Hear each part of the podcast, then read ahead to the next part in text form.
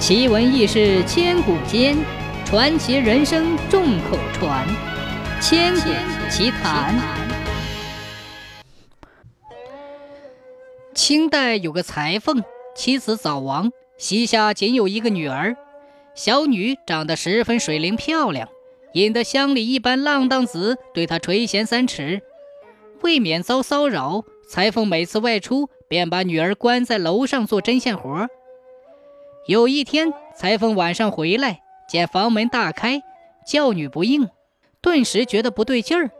他心急，慌忙跑上楼，只见女儿死在板凳上，双手被绑，裤子拖在脚下，地上有半截人的舌头，喉咙有手掐的痕迹。他痛不欲生，立即向官府报案。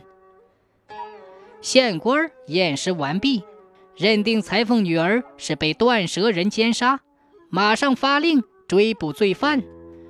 捕快四处撒网追踪，果真在县庙的香桌底下抓住了断舌人。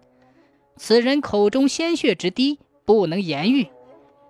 证据确凿，县官便将此人定了死罪，保上司批文发落。可是几天后，县官就被调走了。新任县官袁梅觉得此桩杀人案很有可疑，他推理舌头被女子咬断，那人一定腹痛逃走，怎么还会把女子绑在凳子上强奸致死呢？此中情节一定不是一人所为，凶手不一定是断舌人。于是他决定另行复审。这天，县衙门贴出公告。说在武营公开审理此案。时值中午，袁梅坐在武营，喝道：“将犯人带上来。”人们感到奇怪，只见衙役摆出一张长凳和一条裹脚布放在正中，而袁梅却一本正经地在审问这两件东西。于是围观的人水泄不通。忽然一声炮响，大门紧闭。人们都不知道要干什么。袁梅严肃地说：“我为破此案，不得不夹凳打布。昨夜有神仙告诉我，今天凶手可获，要我把绑那女子的裹脚布系于堂上两边的柱子上。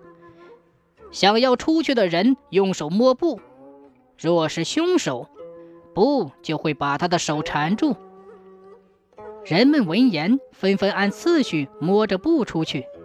其中有两个人尚未靠近布，手已颤抖不已。袁梅见状，喝令拿下。果然，经审讯，两人便服罪招供了。原来那天有个货郎经过女子家门叫卖，女子下楼买线，按件进去取钱。货郎见他如此姿色，心生歹念。尾随上楼，强行搂抱亲嘴儿，女子一怒之下咬断了他的舌头，他疼痛难熬，弃女而逃。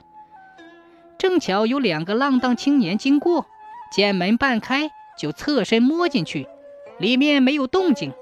到了楼上，见女子一人哭泣，他俩就把她搂住调戏。